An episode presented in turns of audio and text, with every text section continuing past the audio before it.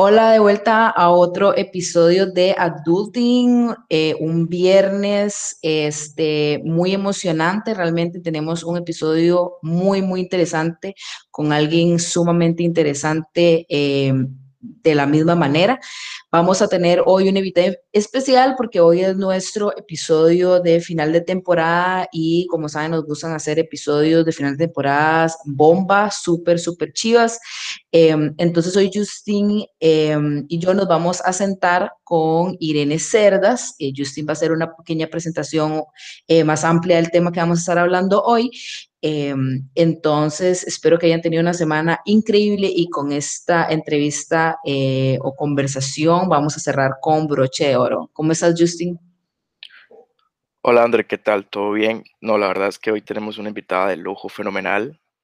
Este es un tema un poco tabú acá en Costa Rica. Es un tema muy reciente, muy nuevo, el cual cada vez está entrando más eh, por varios jóvenes eh, y también adultos y demás sobre profundizar este tema, romper ese, ese paradigma, ese tabú. Pero mejor, sin más preámbulos, eh, damos como la bienvenida a Irene Cerdas. Ella es una sex coach. Eh, Irene, ¿qué tal? ¿Cómo estás? Hola, hola, muy feliz de estar acá. Muchas gracias por querer hablar de estos temas y abrir el espacio justamente. Em, bueno, para introducirme un poquito, yo soy sí, soy sex coach certificada.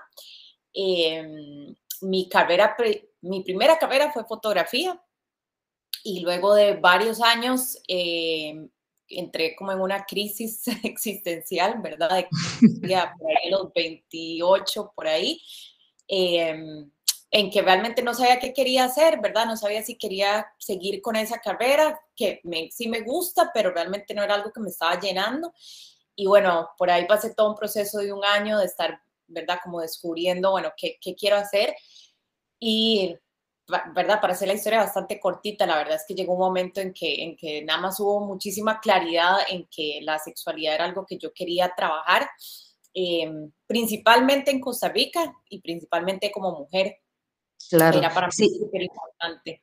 Claro, sí, eso tiene muchísimo sentido y ahora, y ahora antes de comenzar a grabar hablamos un poco de cómo cuando uno está entrando precisamente en esa etapa de adulting, ¿verdad? De, de efectivamente los 20 hasta los 29, casi 30, uno pasa por esa crisis existencial, exactamente, y efectivamente hace un par de semanas grabamos un episodio, episodio sobre la crisis de los 20, en el que, bueno, uno entra y entra muy confundido porque uno no sabe qué hacer, nadie, nadie le ha dicho, ¿verdad? Y precisamente con, con esta parte de la sexualidad, del amor propio, de vos como mujer, en, en, qué, en qué estás, ¿verdad? Porque a veces puede ser muy confuso.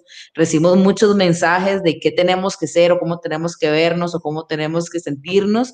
Em, y creo que precisamente poder sentarnos con vos hoy a hablar sobre, sobre todo lo que vos haces y sobre todos los todos los beneficios que nos puede dar poder estar en, un lugar muy seguro y en un lugar de amor con nuestra sexualidad y nosotros mismos, pues es súper importante, ¿verdad? Sí, totalmente, exacto. Entonces, eh, sí, de hecho, por, por ese montón de cuestionamientos, por ese montón de carencias, ¿verdad? En lo que es la educación sexual, en lo que tanto en, en, en el sistema educativo como en mi casa, ¿verdad? O sea, en nuestras propias casas y de, los medios que aprendemos, etc.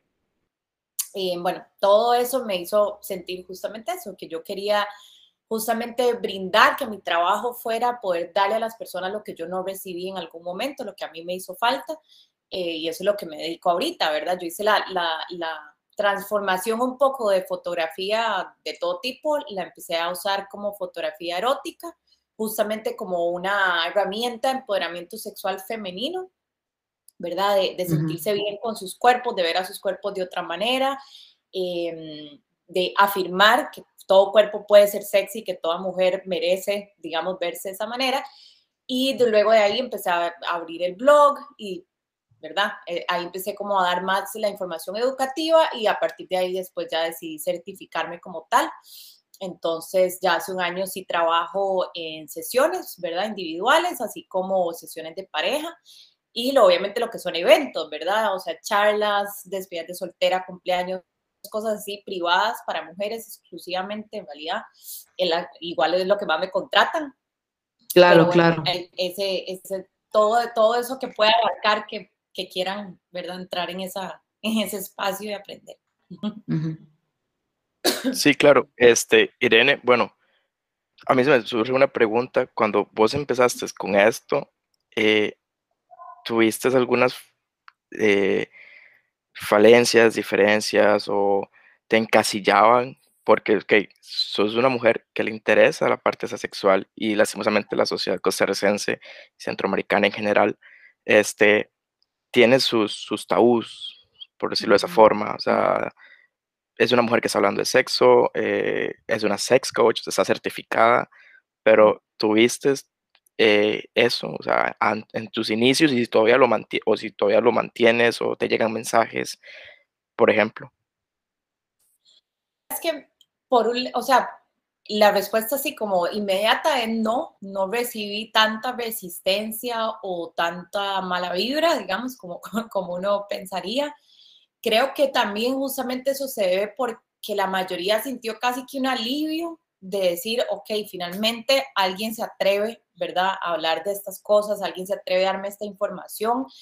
Em, por otro lado, obviamente, bueno, yo creo mucho en esto de las vibras y las energías, entonces siempre va a haber resistencia, ¿verdad? Eh, sobre todo cuando estamos rompiendo paradigmas, sobre todo siendo una mujer rompiendo esos paradigmas, siempre va a haber eh, resistencia, siempre va a haber mala vibra, siempre va a haber gente que no está de acuerdo, que me cuestiona, siempre va a afectar un lado, ¿verdad? Personal también, puede afectar o ha afectado mis relaciones.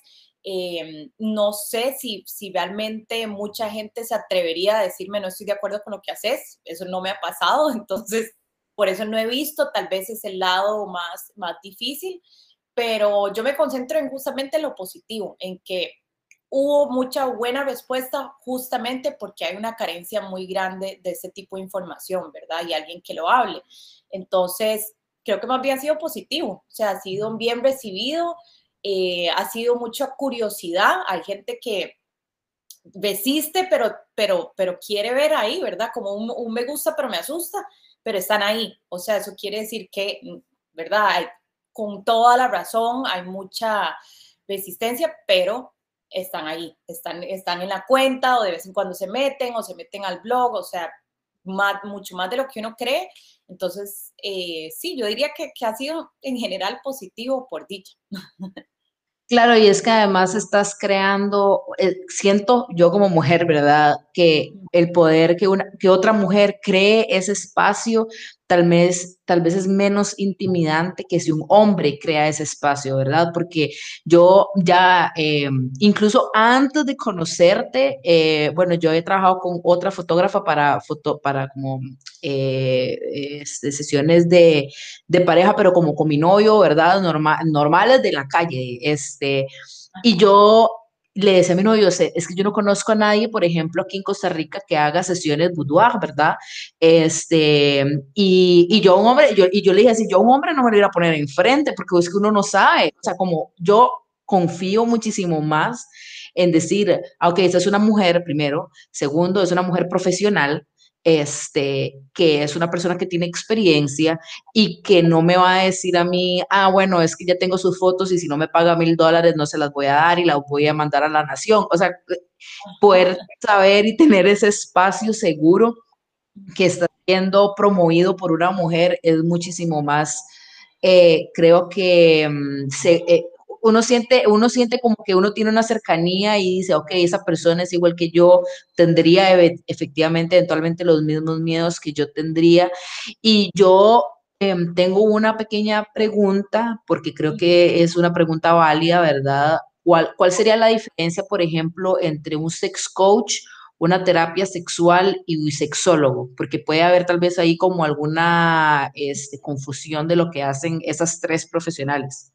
Claro, sí, y eso sí es muy importante eh, diferenciarlo, justamente porque, o sea, para explicar, digamos, lo que yo hago, em, yo básicamente estudié, soy formada en sexología, o sea, todos los temas que lleva un sexólogo, yo los estudié y la forma en que yo trabajo esa información es por medio del coaching. Entonces, eh, sexólogo es simplemente, ¿verdad? Cuando se estudia esa parte, depende del país, depende de cada país. Eh, no sé, Costa Rica, cómo funciona, pero generalmente para ser sexólogo tenés que venir del área de medicina o de psicología. En otros países no necesariamente es así, ¿verdad? Puedes venir del área de educación, de trabajo social, de, etcétera. Entonces depende de, por eso yo no me digo sexólogo. Hay sex coaches que se dicen sexólogos y sex coaches, ¿verdad? Porque coaching es la manera en que trabajan. Em, y de un terapia, de un terapeuta, perdón, la diferencia es que si yo no tengo entrenamiento en terapia, entonces yo cuando trabajo con coaching, yo no voy a profundizar, ¿verdad? En, en emociones bastante profundas y complejas, eh, no trabajo con patologías, eh, ¿verdad? Como todo lo que, lo que es como lo más denso y lo más trabajo complejo o el pasado, sobre todo el entender el por qué, yo eso no lo trabajo, yo trabajo principalmente en el presente, en objetivos, en guía, en ayuda, en educación sexual personalizada. O sea, es, es, esa es básicamente la diferencia. Y tampoco, obviamente, te voy a medicar, no te voy a decir, bueno, tenés tal infección, mejor tal cosa, o hacerte tales exámenes. Esa parte yo no entro. O sea, es algo mucho más, como por decir, light, si lo quieren ver así, pero no necesariamente tenés que tener un problema para venir conmigo, ¿verdad? O sea, simplemente uno puede decir, bueno, eso, yo no sé, no conozco mucho de mi cuerpo y de mi sexualidad como mujer o como hombre, necesito eh, una guía, alguien que me diga esa información y que yo sepa que lo que me está diciendo es cierto, ¿verdad? que lo estoy buscando en internet.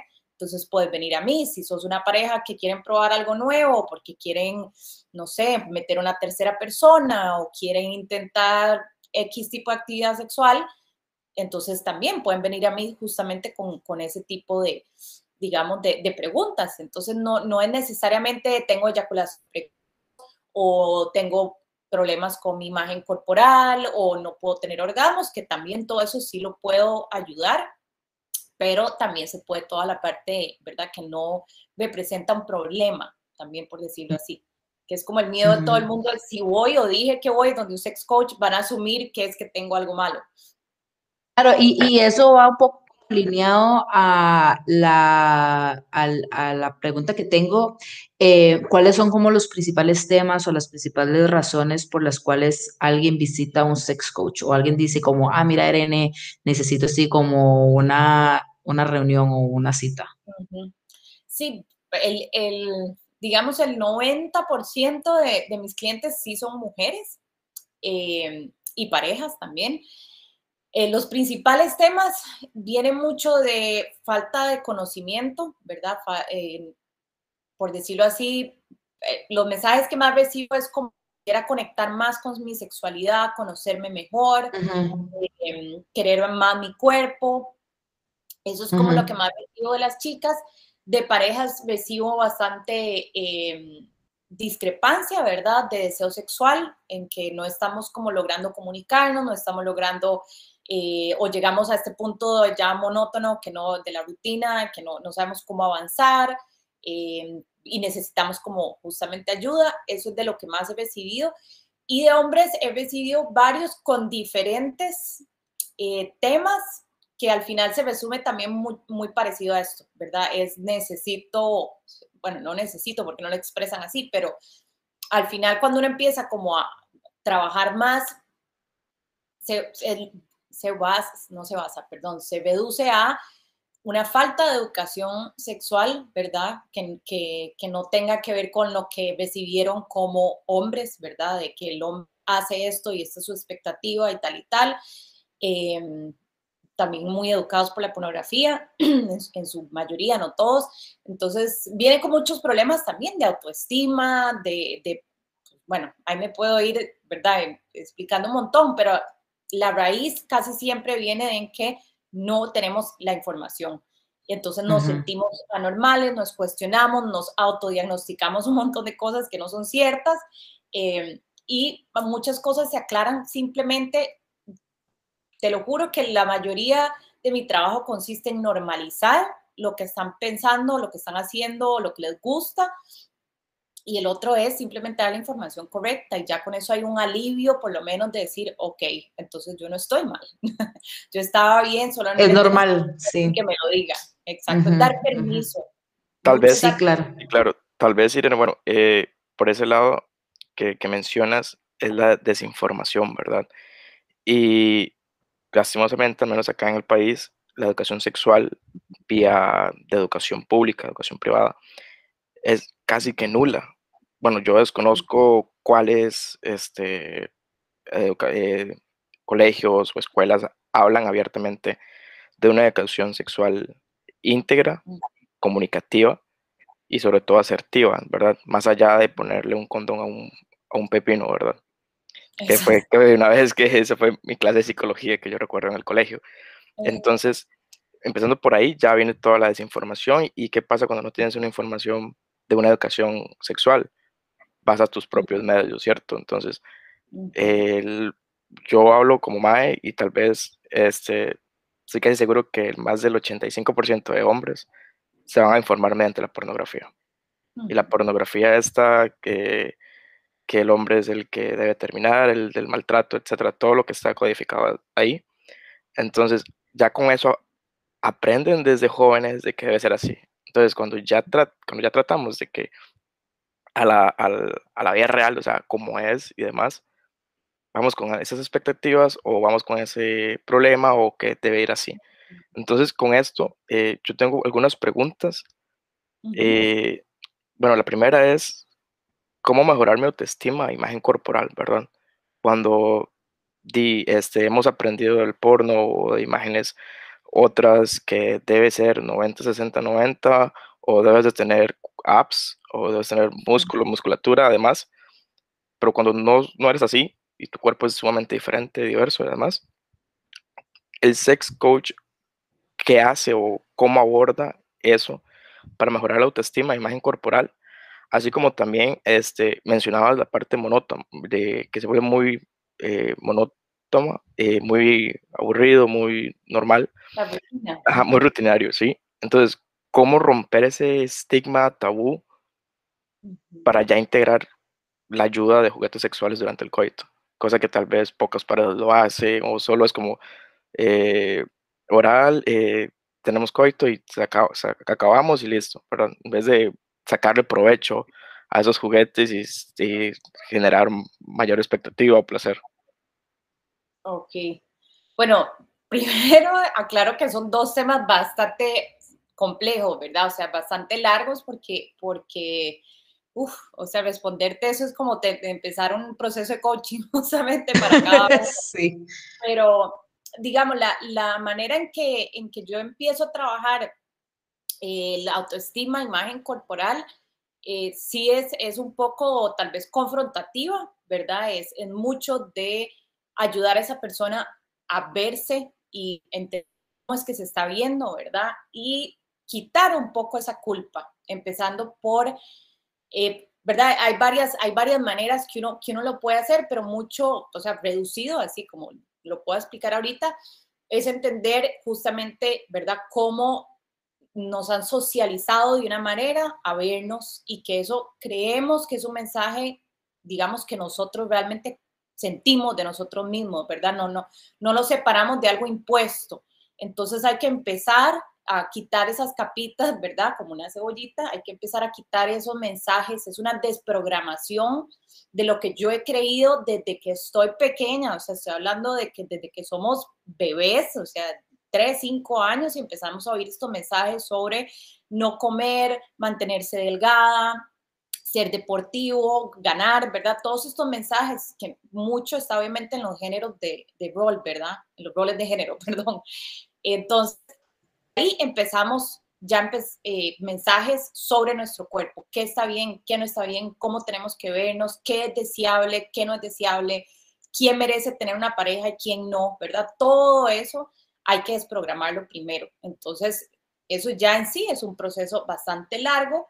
Eh, y es entrar en, conciencia de lo que yo me estoy diciendo cuando me veo al espejo, cuando me hablo a mí misma, ¿verdad? Como a empezar por ahí es, es, un poco difícil, o sea, son temas densos porque no es fácil hacer ese primer paso, sobre todo porque es muy doloroso, o sea, estamos en una zona de confort, aunque no parezca confort, porque estoy luchando todo el día con verme de cierta manera, compararme, o sea, hoy en día con redes sociales el impacto es todavía más fuerte, todo el día con... Entonces, básicamente lo que uno trata es ir desprogramando esos mensajes, eh, haciendo ciencia de un montón de información, ¿verdad? Visibilizando otros cuerpos, otras maneras de ser. Eh, también esto mucho en redes sociales, limpiar un montón lo que son redes sociales, de lo que yo veo. Nadie nos tiene una pistola, ¿verdad? La cabeza diciendo, usted tiene que ver estas cuentas y esto y compararse. Y, o sea, es una decisión, pero hay que hacer conciencia de esa decisión, de no compararse, ¿verdad? de eliminar lo que no nos está sumando a nuestra vida, lo que, no, lo que nos está constantemente más bien alejando de esa posibilidad de sentirme bien conmigo misma. Y luego, obviamente, ahí uno puede, si, si, si la persona quiere, digamos, y, y se siente bien, entonces a uno ahí sí puede empezar a recomendar, por ejemplo, cosas que tengan que ver ya con salud, ¿verdad? Si la persona realmente quiere bajar de peso porque es algo que le está afectando a su salud, entonces uno puede recomendar esto o uno puede decir, bueno, podemos empezar este otro montón de cosas en ejercicios, que no tienes que ir al gimnasio, puedes hacer eso, ¿verdad? Transformar un poquito eso porque es una cosa también de aceptación. Hay cosas que puedo cambiar, hay cosas que no se pueden cambiar, pero que sí podemos hacer, ¿verdad? Entonces no es concentrarse en carencias, sino en ganancias, en cosas que se pueden, ¿verdad? Como modificar y a partir de ahí, bueno, entender un montón de cosas, ¿verdad? Como vos decías, también los mensajes que decimos de la pornografía, pero más allá de la pornografía, de todo lo demás, novelas, cine, televisión, o sea, eso sigue metiendo esos mensajes. Entonces, va por ambos lados, o sea, va, va, para todos. Entonces, ahí también normalizar mucho es recursos visuales, ¿verdad? Estos son vulvas reales, estos son penes reales, este es el promedio, así se ven, ¿verdad? Estos son cuerpos también reales, no representados, pero sí son deseables, pero sí. Entonces, reforzar ese montón de cosas. Más o menos por ahí, cada proceso es individual, ¿verdad? Cada persona tiene diferentes eh, pero yo veo que para eh, tanto personas eh, que se identifican como hombres o como mujeres, la raíz siempre sigue siendo igual. Todos tenemos, ¿verdad? Estas condiciones inculcadas y todos queremos encajar, y hay que quitar un poquito eso, eso poco a poco. Pero es una cuestión de que cada persona tiene que querer hacer ese proceso realmente. O sea, yo no les puedo dar herramientas y recursos y decirles sin que la persona realmente haga el trabajo. Entonces, personalmente a mí me llevó años de años y no es, y eso sí lo aclaro bastante, no es una meta, o sea, no es algo que uno llegue y dice, ya, estoy bien con mi imagen corporal, ya me quiero a mí misma, ya, tenés, toma, te certificaste lo cumpliste. sí, la graduación. Es, exacto, es, este es un proceso de vida, es constante y es todos los días, pero una vez que haces ese cambio, verlo diferente, se va haciendo más fácil y, ¿verdad? Ahí vas a llegar a pico, vas a caer tal vez en algún momento, eso es normal pero, pero justamente que no se vea como una meta, ¿verdad? Porque mucha gente es eso y hoy en día se promueve muchísimo el tenés que creerte a vos, el amor propio, el eso y eso, y uno se siente también como otro estándar que tengo que cumplir, de que yo tengo que salir como que me amo y soy lo máximo y soy Dios. No es fácil y no todos los días me voy a sentir así. Entonces, si no me siento así, ya me decepcioné conmigo misma. Entonces, hay que también, ¿verdad?, educar en ese sentido de que no, no, no, es todos los días, para toda la vida, ¿verdad? Con mucho amor y compasión. Sí, qué interesante, porque eso que vos decís, o sea, muy, muchas veces se vuelve como una posibilidad actividad hasta tóxica, ¿verdad? De que si usted no se quiere es parte del problema y es como de, ay, no, o sea, hoy me levanté, me vino la regla, o sea, me duelen las piernas, no me he logrado lavar el pelo en tres días porque estoy con el trabajo de la universidad o lo que sea, no siempre nos vamos a sentir al 100% y está bien sentirnos como en ese 60%, 10% de esa es la vida, o sea, uno no puede tampoco, porque si uno dice, ma, es que me siento bien todo el tiempo, bueno, ¿qué le pasa? ¿Verdad? O sea, como puede ser incluso que uno está ignorando cosas, ¿verdad? Porque uno se siente se siente bien siempre y no está poniendo atención a las otras cosas. Y yo te quería preguntar, digamos, ¿qué ha sido lo que vos más has aprendido de tus clientes o qué vos decís? Este, realmente con ellos también sigo aprendiendo, ellos me están enseñando a mí también. Uf, en realidad aprendo muchísimo de cada, de cada cliente un montón, porque es, o sea, primero no llevo tantísimo tiempo, ¿verdad? Entonces, eh, sigo aprendiendo cuáles son las mejores maneras, ¿verdad? De, trabajar con una persona, eh, técnicas que funcionan, recursos que funcionan, pero eh, sigo reafirmando mucho la importancia de estos procesos, o sea, de que realmente las personas no tenemos espacios para hablar de estos temas, que se siente muy solo, ¿verdad? O sola, o sea, donde yo no, yo esto no lo puedo hablar con mis amigas, esto nadie lo sabe, em, ¿verdad? Y hay, hay como una manera ahí en que también he escuchado mucha gente que ya ha ido a terapia y sienten que siempre este elemento, la sexualidad, hace falta, ¿verdad? Entonces como que o, o no llego ahí, o como vos decías al principio, mi psicólogo o mi terapeuta es hombre y yo no me siento cómoda explorando esa parte, ¿verdad? Entonces, y fácilmente también como sex coach uno puede trabajar con alguien y esa persona estar en terapia paralelamente para todo lo demás. Entonces sí se puede trabajar en conjunto, pero creo que, o sea, así como ah, de, de, momento lo que, lo que me resuena es eso la importancia de, generar más espacios que se hablen más. Y yo en charlas también lo que trato de decir es eso, o sea, que busquen normalizar hablar de sexo más a menudo, ¿verdad? Busquen eh, simplemente eso, poder decir, yo no me masturbo tanto, ay, yo sí, a mí me encanta usar juguetes, o sea, entre amigas y entre amigos, ¿verdad, Maya? ¿Has visto este juguete? Maya, no, no lo he probado, pero claro, pero hablarlo, es que no se habla porque solamente se habla en chiste, y generalmente sí. machistas o, ¿verdad? O, una exigencia ideal de lo que es el sexo.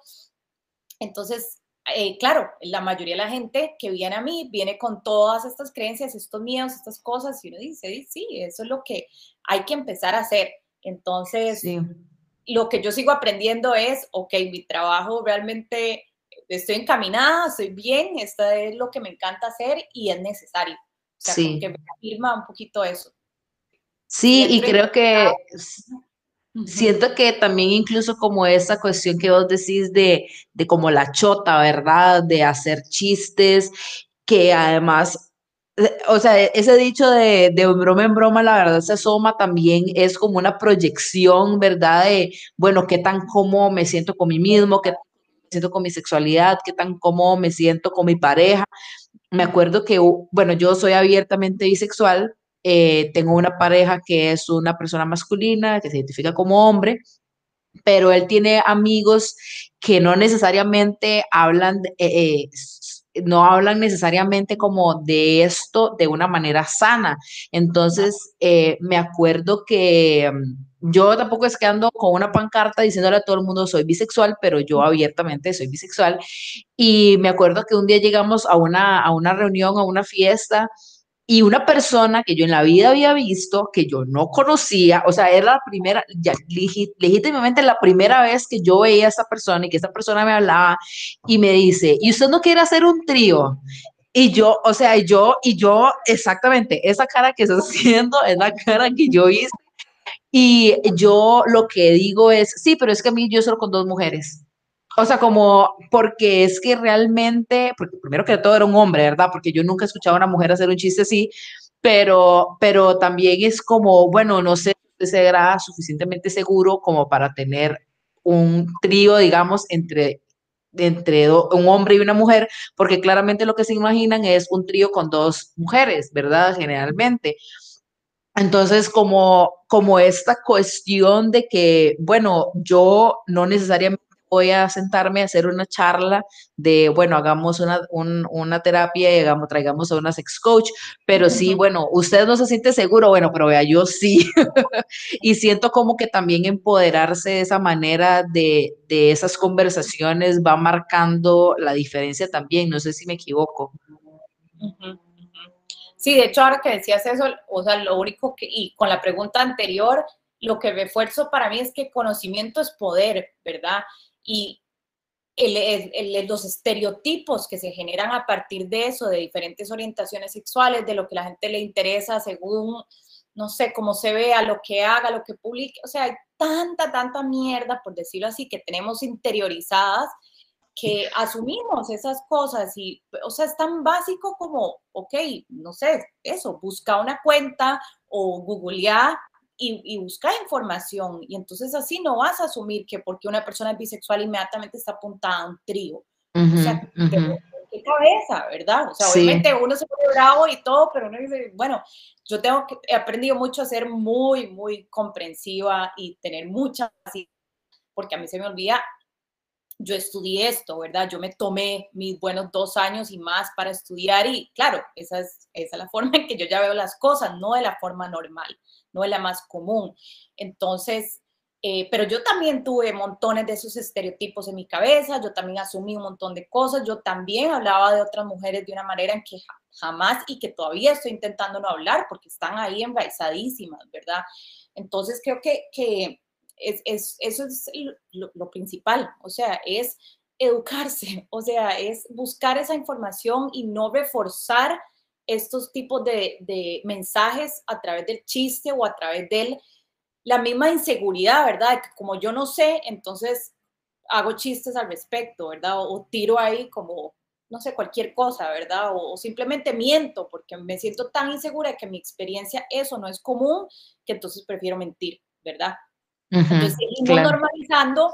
Sí, claro. Eh, cosas que no son reales, ejemplos que no son reales. Entonces, eh, es muy difícil, ¿verdad? A veces decir, no sé, si está un, grupo de hombres hablando de cuántas, no sé, por eh, poner un ejemplo ultra mega machista, exagerado, pero bueno, no sé, cuántas chicas se han cogido y que todas se han venido y tal. O sea, en mi cabeza, con las información que yo tengo, con la cantidad de mujeres que yo trabajo antes, sí, sí, eso es pura bullshit.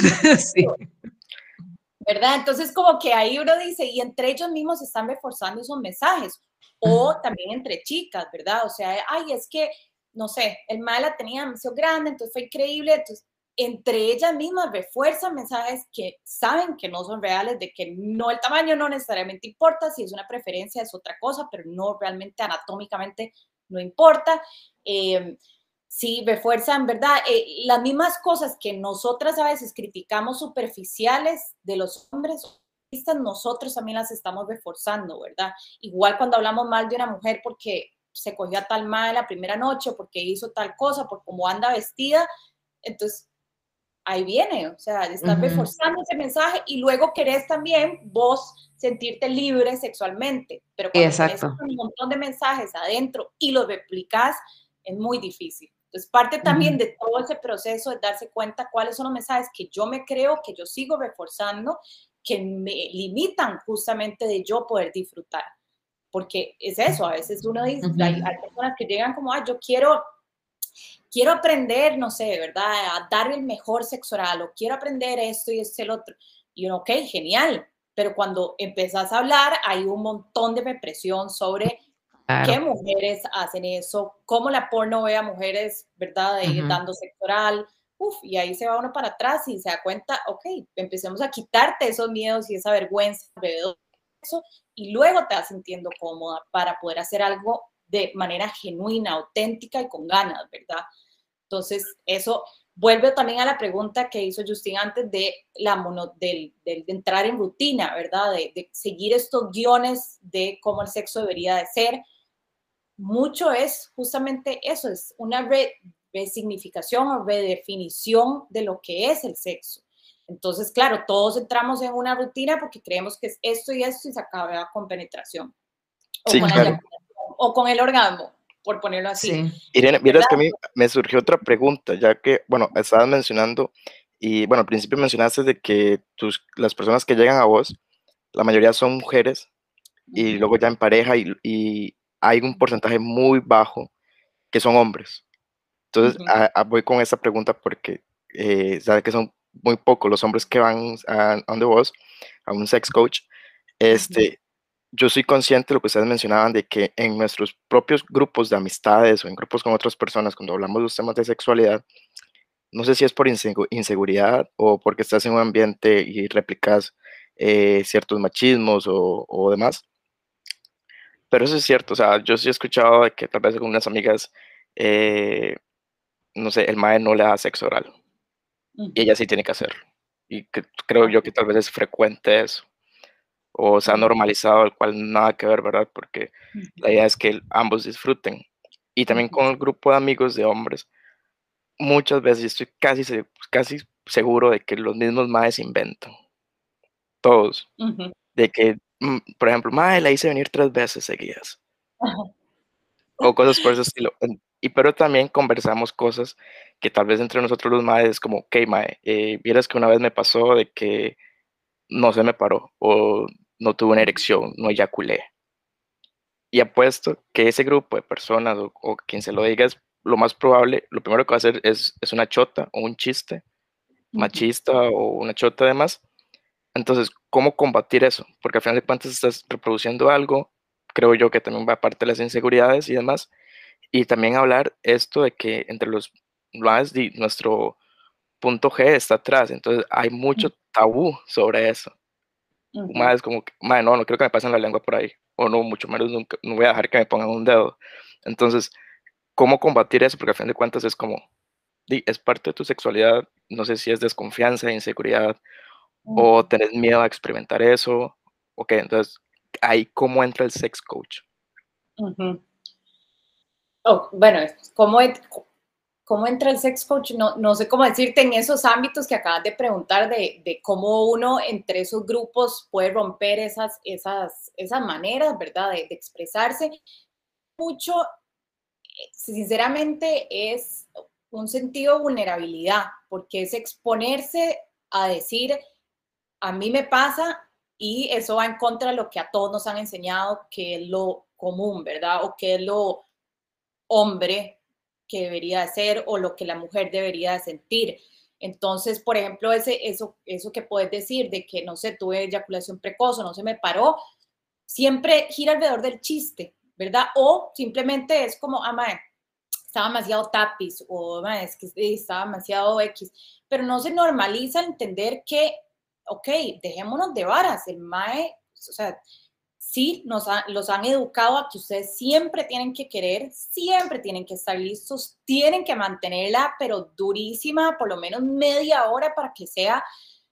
Y va de nuevo, ¿quién puso esos parámetros? Y realmente, o sea, hay mujeres que pueden decir, media hora para mí, o sea, estoy harta, me punto, ¿verdad? Entonces... Sí, no, uno no es como una muñeca de plástico que, ah, sí, debe cuatro horas contra el muro, porque no, ¿quién aguanta cuatro horas? Nadie. Entonces, y también depende de la pareja. Tal vez yo quiero, mm, sí, penetración cuatro minutos y con suficiente, y la otra quiere media hora y la otra puede seguir cuanto le dé la gana. Entonces, te vas a medir a partir de lo que la sociedad te ha dicho que deberías de hacer. Entonces, ¿por qué digo que es mostrarse vulnerable? Porque es justamente decir, madre, no, solamente no quería, no tenía ganas. Y ahí, ¿verdad? Como que probablemente todo el grupo se sienta como uno identificado, porque obviamente tienen todo el derecho también a no sentir ganas y no siempre querer. Eh, pero por otro lado es algo que no se habla. Entonces, yo siento que conforme las personas vamos normalizando nuestras experiencias y no tener miedo a expresarlas, vamos iniciando estas conversaciones, ¿verdad? Igual hablamos. Desde que yo me acuerdo en la escuela, jamás confesar que uno se masturbaba, pero imposible, ¿verdad? Y entonces ahí empiezan los miedos. Entonces yo decía, qué raro, yo sí lo hago, pero todas mis compañeritas dicen que no, entonces yo debo estar mal, yo debo estar haciendo algo que está que es sucio, que es malo, que no está bien, y refuerzo ese mensaje una y otra vez hasta que llega un momento en que uno dice, mal, la verdad es que sí, y cuando uno dice un sí, también puede empoderar a otra persona a decir, pucha, yo también, y es normal y es delicioso, y gracias a Dios lo hago, ¿verdad? Entonces ahí se van rompiendo poco a poco esos, esos, esas barreras, ¿verdad? Y de poder hablarlo de una manera en que, o sea, yo, yo a veces digo, yo no entiendo cómo podemos hablar de nuestros problemas más profundos de familia, de pareja, de salud, de todo lo que nos duele y nos pesa como seres humanos y no somos capaces de hablar de sexualidad como otro elemento más que es parte de nuestra vida, ¿verdad? Entonces, a mí justamente cuando yo hago charlas ver cómo se rompen estos, estos, eh, ¿cómo se diría? Estos, estos, no sé, estos huequitos, ¿verdad? en, en, que eso, en que las mujeres están compartiendo y, y, se sienten como, ok, hay alguien que tiene la información, ¿verdad? Que está ahí, que está sosteniendo ese espacio y que lo está haciendo de manera obviamente segura. Entonces me permito compartir esto, como yo no sé ustedes chicas, pero a mí me pasa tal cosa y la otra dice, madre, sí, a mí también, o sea, qué dicha que vos, y pueden haber sido amigas de toda la vida, que es la primera vez que están hablando de eso. Entonces yo creo que mucho es eso, yo también he hecho algunos grupos con hombres y uno ve justamente dónde se permiten vulnerabilizar cuando hay alguien que pueda también sostener el espacio y dar la información correcta, ¿verdad? Decir, sí, esa experiencia normal pasa por esto y esto y esto. Y cuando he tenido clientes hombres, lo que más me, me, impresiona, y, creo que eso vuelve a tu pregunta también de qué de qué he aprendido de, de mis clientes, es, o sea, el simple hecho de yo decirles que ellos tienen permiso y todo el derecho a decir no quiero o no tengo ganas y que no tienen que hacerlo, es increíble como les cambia la cara. O sea, he tenido personas que lloran solamente sentir que se les quita esa presión de tener que ser hombres todo el tiempo y durar todo el tiempo y lograr que ya tengan sus órganos y pucha, son tantas imposiciones que, que se vuelve súper, súper pesado. Y además de eso, ¿verdad? Es ser un mae que bretea, un mae que se vea bien físicamente, un mae que nunca esté cansado, o sea, y ahí puedo seguir y seguir de todas las expectativas que hay. Entonces, empecemos por ser honestos, por ser reales con nuestras experiencias y simplemente, ¿verdad? Si algo se sale de lo, de lo común, Tal vez alguien le pueda decir, mira, madre, vieras que yo fui a una sesión con Irene, me fue súper bien y te la recomiendo. Y que eso sea normal, como uno recomienda a un doctor o un psicólogo. Lo mismo esto, o busca la cuenta de ella, tiene un, no sé, un, blog post sobre eso, a mí me ayudó montones y ahí encontrás otras cuentas, otras fuentes y ahí se va uno nutriendo un poquito con información. Ese sería como el, síntesis de todo el tema. Sí, no, y es que además este, es toda esta presión también que al final de cuentas puede ser que por durante sus digamos que esa persona tuvo un awakening, ¿verdad? Un despertar y a los digamos que a los 30 años fue a donde Irene. Y puede ser que en los últimos 15 años de su vida hizo un montón de cosas que no necesariamente le gustaban, solamente porque él dijo, es que eso es lo que se supone que yo tengo que hacer, eso, o, o, se, no solamente esa, esa, esa em, represión tal vez que él mismo se autoimpuso de, no, no voy a probar esto, porque esto es de playos, ¿verdad? Entre comillas, súper grandes, sino más bien es tengo que hacer esto porque eso es lo que se espera de mí, ¿verdad? Como, ah, es que me tiene que gustar que me hagan sexo oral a mí. Bueno, no necesariamente, ¿verdad?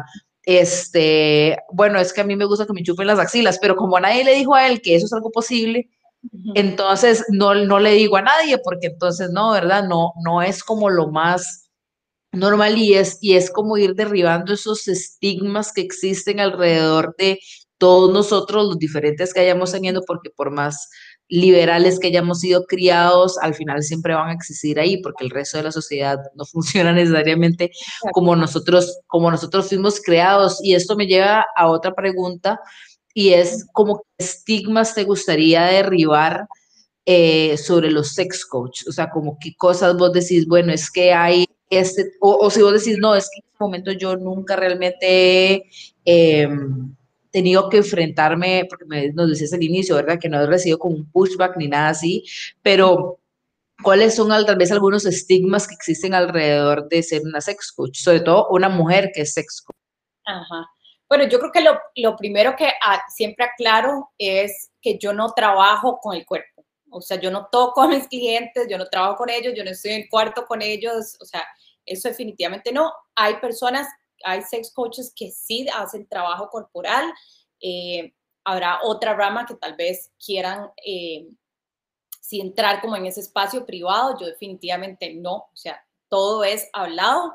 Eh, a diferencia de terapia, digamos, yo sí tengo permiso de tocar al cliente en el sentido de si la persona está llorando, yo puedo darle un abrazo, obviamente todo eso con consentimiento previo, pero todo es un, tipo de tacto distinto. Y eso, obviamente, Eddie, cuando uno está compartiendo con una persona un proceso bonito y está aprendiendo cosas nuevas, de sí, un abrazo puede, puede pasar. O sea, eso está permitido. Yo sé que en terapia eso no. Em, bueno, lo primero es eso. Otra, otro de los problemas que uno enfrenta más es que el, como el coaching en general no son profesiones reguladas, ¿verdad? No están bajo, bajo ciertos, de, como el colegio de abogados o de psicólogos, ¿verdad? O, o cualquier formato internacional. Entonces, cualquier persona se puede nombrar, bueno, se puede poner esa etiqueta. Entonces, para mí era muy importante la certificación y muy importante a mí una, una asociación o, una, toda una escuela que me apoyara, ¿verdad? Eh, justamente para dar crédito de que yo tengo esa formación, de que yo pasé por ciertos procesos de entrenamiento también, eh, porque lo que pasa es eso, pueden haber personas que se consideran expertas, ¿verdad? Por experiencias y porque tenga mucha experiencia no te hace, ¿verdad? Un profesional para manejar temas eh, de sexualidad. Entonces pueden haber, no sé, sex bloggers, que fue como yo empecé tal vez al inicio, eh, pueden haber personas que, de trabajadoras sexuales o trabajadores sexuales que simplemente se ponen esa etiqueta, pero no tienen las herramientas para manejar clientes, ¿verdad? O, poder decir, ok, eso se sale de mis manos, o sea, por decir un ejemplo eh, difícil, ¿verdad? Si yo, si alguien me llega con un trauma por abuso sexual y yo soy la persona que sufría abuso sexual, creo que puedo acompañar a esa persona porque tuvimos la misma experiencia, pero no es así. O sea, realmente mi experiencia no me valida que yo pueda acompañar ese proceso. Entonces, para mí lo importante es que la gente, si va a, si va a buscar un sex coach, es justamente buscar esos credenciales, ¿verdad? De quién apoya dónde se formó esta persona, qué la hace capaz de ponerse esa etiqueta. Para mí eso es importante en cualquier profesión, ¿verdad? Em, y creo que eso es lo primero, o sea, entender que yo no trabajo de forma sexual con mis clientes, para nada. Claro, claro. Y, segundo, eso, si vas a trabajar con alguien, simplemente fijarte cuál es eh, ¿verdad? ¿Qué, qué la apoya? ¿Qué formación tuvo para, para estar semi seguro? También hay una cuestión de química, ¿verdad? Hay gente que claro. puede decir, no tuvimos química, no me gusta trabajar con ella, perfecto, eso no quiere decir que soy, no soy profesional, pero hay gente que uno pega y gente que no. Entonces creo que eso es como lo, lo, realmente sí, lo principal. O sea, fuera de eso es simplemente saber que dice, trabaja de una manera un poco distinta, o sea, es muy concreta. Estos son mis objetivos, esto es lo que yo quiero en mi vida sexual y yo te acompaño y te guío en ese proceso, pero yo no te voy a decir qué hacer, yo no te voy a dar consejos ni sugerencias de lo que yo hago, por ejemplo, simplemente soy como una educadora, como una mejor amiga que maneja muy bien el tema de sexualidad. Así, claro. muy... Claro, sí, no, y tener razón, y, y, esa parte de la química creo que es además bien con cualquier doctor que uno tenga, ¿verdad? O sea, eh, yo, por ejemplo, empecé a ir a terapia ya hace unos tres años, cuatro años, y igual uno, uno no sabe, digamos, uno pide una referencia a alguien, pero uno tiene que ir probando porque uno no sabe, puede ser que la primera pegó y, ¿verdad? O sea, fue una química excelente, que eso fue, por dicha, lo que me pasó con mi psicólogo, este, muy profesional, con mucha experiencia, es el, el, eh, el presidente del Colegio de Abogados, entonces súper bien, o sea, es una persona ¿verdad? Que, que, que, uno dice, sí, confío, no es una persona que salió allá de no sé dónde, que dice que yo entiendo, yo, sabes, yo sé escuchar a la gente, ¿verdad? Eh, igual probablemente con vos, digamos, o tenés toda una preparación que te que dice, si yo, yo puedo respaldar, yo soy respaldada por esto. Este, creo que para irte... Sí, perdón, No, no nada más respaldada, sino que también sé mi límite, ¿verdad? O sea, hasta dónde puedo yo atender cierto tipo de temas que por eso mismo, esto que hablas de la química, eh, o, ¿verdad? Si, si me llevo bien o hago clic, yo siempre antes de que, o sea, conmigo no se agenda una sesión y ya. O sea, no, nadie me llama y me dice, o sea, yo agendo primero una llamada, digamos, gratis con la persona para que me cuente un poquito de por qué quiere hacer un proceso conmigo y justamente es como una entrevista de ambas partes, ¿verdad? O sea, yo saber si puedo realmente acompañar ese proceso y la otra persona también evaluar si yo soy la persona con la que quiere trabajar. Entonces ahí, a partir de ahí se agenda la sesión, pero no y eso es ah, ok, sí, súper. Esa probadita, por decir así. Sí, sí, sí, como ese free trial, un momentito para ver si realmente es algo que va a funcionar, o si incluso es lo que necesitas, porque vos decís, puedes decir, bueno, vea, yo eso no lo puedo hacer, tal vez le recomiendo que vaya a terapia sexual o que vaya a otra cosa, porque, porque eso es algo que yo no puedo trabajar, ¿verdad? Que, que sí, que tiene muchísimo sentido también, sí. Quizás para ir cerrando, yo sí, yo podemos hacerte un par de preguntas. Este, la mía, bueno, lo habíamos comentado un poco al inicio, eh, que puede extenderse bastante, pero sí, quería saber si has tenido experiencia con cuerpos gordos o diversos, digamos que son dos eh, tipos de tipologías de cuerpos, digamos, o personas que, bueno, partimos del hecho de que estamos o vivimos en una sociedad, en un mundo que no está hecho para personas diversas, ¿verdad? Personas trans, personas no binarias, este mujeres, hombres trans, ¿verdad? Este, personas que son queer, este, personas que se ven diferente a lo que estamos acostumbrados, incluso personas gordas. Entonces yo quería saber si lo has hecho. Este, si lo has hecho, pues, ¿cuál fue tu experiencia y cuál fue la experiencia de, de esta persona o esas personas y si no lo has hecho, cuál sería la manera en la que lo abordarías o cuál pensás que sería la manera ideal para abordarlo porque no podemos decir, bueno, es que se aborda todo el mundo diferente porque estas personas que efectivamente son diversas no tienen o, que son personas gordas no tienen la misma experiencia que una persona que es blanca, delgada y, ah, eh, o sea, eh, que se ve como se supondría que se tiene que ver la gente. Ok. Bueno, sí, eso es una respuesta bastante larga. Em, sí, sí he trabajado, o sea, sí, todas mis clientas han sido muy diversas en, cuerpos. Em, todo al final se resume, sí, en una mala imagen corporal, aunque sí he tenido mujeres muy delgadas dentro del estándar de belleza, que igual tienen la misma autoestima bastante baja. Em, realmente, o sea, no te podría decir cómo lo, cómo lo trabajo por eso, porque cada persona ha tenido distintos mensajes y tiene distintas creencias sobre su cuerpo. Entonces, obviamente ahí hay que, hay que trabajarlo de manera individual. Eh, como te comentaba al inicio, con todos estos procesos también de desprogramación, de limpiar redes sociales, de, de buscar reflejarse, ¿verdad? O sea, buscar cuentas o personas o eh, donde quiera que se quiera ir a redes sociales o blogs o libros o lo que sea, que se identifiquen con personas como ellas, ¿verdad? Es, visibilizar eso. Eh, eso es parte también del proceso, porque eso, una vez que nosotros nos vamos viendo en otras personas, es más fácil verme a mí misma como normal y aceptarme. Si solamente tenemos, la, no sé, Instagram lleno de los super fit, y cuentas de dieta y tal y tal, pues obviamente constantemente no voy a estar, ¿verdad? Entonces, la experiencia de la mayoría eh, ha sido súper positiva, ¿verdad? Porque es un trabajo que viene del interno a lo externo, o sea, yo no, yo no te voy a decir, ponete a dieta, mira, busca un asesor de imagen que te vista mejor según la, la forma de tu cuerpo. Yo no entro ahí, o sea, al menos que la persona me lo pida, ¿verdad? De que si tenés sugerencias de tal, yo puedo decir, te recomiendo a tal médico, te recomiendo tal lo que sea, pero yo no entro ahí, o sea, entro primero desde lo más adentro y es, es eso, es cómo te sentís, qué son los mensajes que tenés, por qué te ves así, salir de esa zona de, confort, ¿verdad? Confrontarte a vos misma y empezar a vos a hacer ese, ese, ese proceso interior.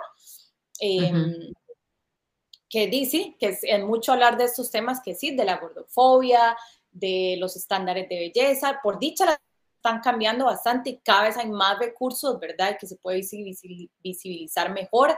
Yo hago mi tarea también de buscar recursos que a esa persona le sirvan, ¿verdad? Ve estas cuentas, ve estas mujeres, ve este libro, ve estos videos. Entonces también, o sea, son cosas que tal vez la persona por sí misma no va a buscar, pero esa, ese también es mi trabajo como uh sex coach, darle esas herramientas. Eh, Sí, la mayoría son mujeres eh, heterosexuales o bisexuales. En, sí, algunas han sido así. Hombres sí, siempre he recibido hombres heterosexuales. Em, es, es, mi experiencia, ¿verdad? Es lo más, es lo que tal vez la gente se identifica más y es lo que más me llega, entonces siempre hablo de esos ejemplos, esa es, esa es pero igual soy 100% inclusiva, pero digamos, sí, sí, lo que más toco son, son, son esas experiencias. Em, no sé si eso contesta un poquito la pregunta, ¿verdad? Sin entrar muchísimo en detalle. Detalle.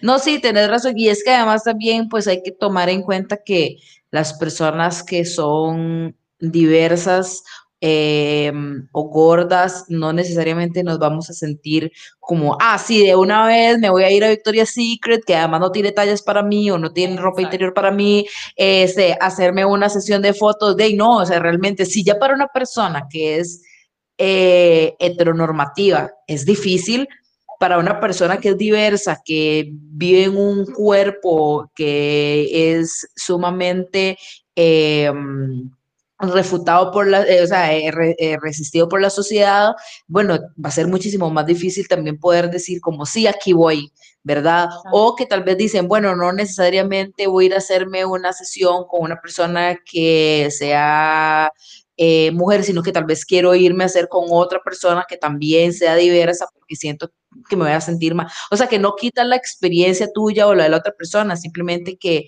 pues son personas que están buscando también como em, personas que también, como lo que hablábamos inicio, ¿verdad? Que yo tal vez sí me sentiría muchísimo más cómoda yendo a vos, pero que tal vez una chica trans se va a sentir más cómoda yendo a alguien que pueda también entender su experiencia y su vivencia, ¿verdad? Que eso también es sumamente válido y que tendría mucho sentido que eso suceda. No sé si vos tenés como alguna última pregunta o algún último comentario para Irene, para ir como ya cerrando. Sí, claro, bueno, más que todo yo estoy encantado, o sea, he escuchado eh, atentamente lo que ha dicho Irene y demás.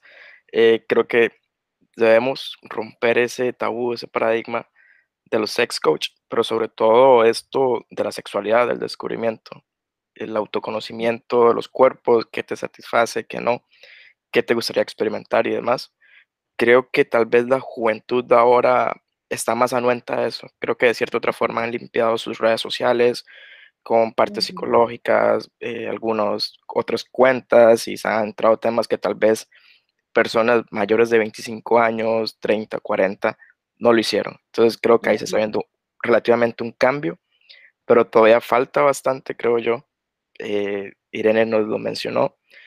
Pero para ir cerrando este gran episodio, porque yo estoy encantado con la invitada especial, Irene, este, no sé, para ir cerrando, me gustaría, me gustaría escuchar la parte de vos como sex coach y de vos como Irene Cerdas, que des ese consejo a esas personas que tienen miedo o tienen estigmas, tienen sus tabús, sus represalias conforme a la sexualidad y el descubrimiento de esta. Ok. Bueno, voy a mencionar primero una cosa que se me olvidó decir del estigma de los sex coaches es que una mente abierta no significa ¿verdad? No significa que uno esté dispuesta a todo y que uno todo le guste, que es algo que las personas trabajan en sexualidad, generalmente se les pone esa etiqueta de dispuestas a todo, todo les fascina. Eso no es cierto. Todos tenemos como seres humanos límites y gustos y preferencias. Eh, para contestar la pregunta como Irene y como sex coach, porque igual a veces ni lo separo, ¿verdad? Es una cosa que para mí es, un, es una bendición yo haber encontrado un trabajo en el que además eh, es, es, mi vida, soy, soy yo, entonces, para mí uno de los elementos más increíbles en el ser humano y, los que más se debería potenciar es la curiosidad. Y esto va en todas áreas de la vida, ¿verdad? Es como ser ese niño o ese filósofo siempre.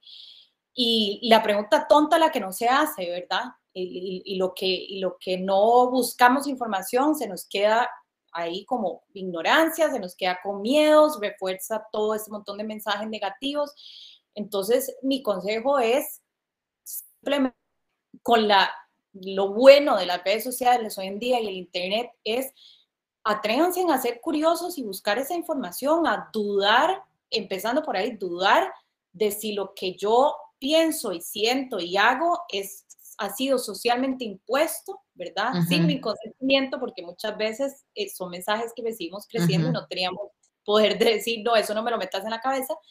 Y buscar esa información, buscar si puedo leer, si puedo ver una cuenta, si puedo buscar estudios científicos en Google Scholar, o sea, hay muchas fuentes para quitarme las dudas, o sea, no, no, no, no, ¿cómo se dice? No, es, no sentirse satisfecho con lo que la sociedad nos ha dicho. Cuestiónenlo todo.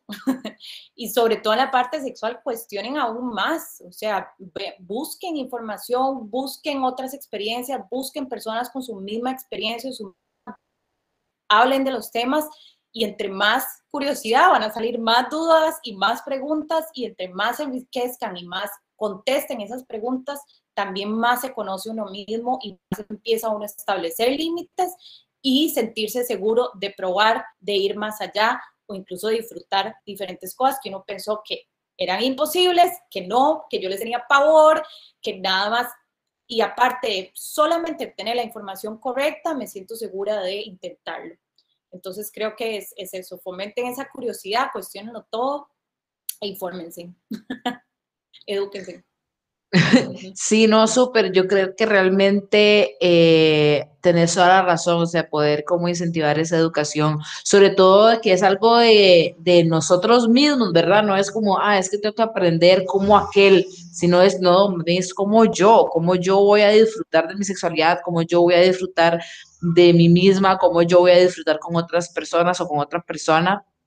Este, y creo que eso es sumamente valioso, sobre todo ahora como cuando estamos en esta etapa en donde todo lo que, bueno, cuando uno va eh, iniciando esa etapa de adulting, ¿verdad? De los 20 a los 30, ¿cómo, cómo voy a disfrutar esa etapa, ¿verdad? Y creo que el poder es ser abierto con uno mismo es parte también de ese disfrute, que como decís, no es, no es que voy a decirle sí a todo, es decirle sí a lo que yo me siento cómoda, ¿verdad? Y con lo que yo me siento cómodo, em, y creo que eso es sumamente, sumamente importante, y yo pues ya como para ir cerrando, te quiero agradecer muchísimo este ratote que sacaste para nosotros, para el podcast, la gente que lo va a estar escuchando em, y sumamente agradecida de verdad porque conocimiento vale mucho y el tiempo también, entonces de verdad te lo agradezco montones. No, con mucho gusto, gracias a ustedes. Yo feliz siempre que alguien quiera hablar de estos temas, yo me apunto. Entonces, igual, gracias por, el espacio. Ojalá que toda la gente que escuche, pues, pues sí, algo se les haya quedado y se vayan con eso. Entonces, gracias también por el tiempo. Así será, así será, Irene. Más bien, muchísimas gracias por, el tiempo. Esperemos que cuando se publique este, este episodio especial eh, reciba el eh, reciba y las personas se sientan conformes, sobre todo activar esa curiosidad. Creo que algo es permanente y, y, lo que es permanente es el cambio. Entonces, incentivar a las personas a, a que generen curiosidad, a cuestionar a tus prioridades y a tus límites y sobre todo a tu tiempo. Entonces, eh, Andrés, cerramos. Agradecer sí, cerramos. Un gran cerramos. buenos temas.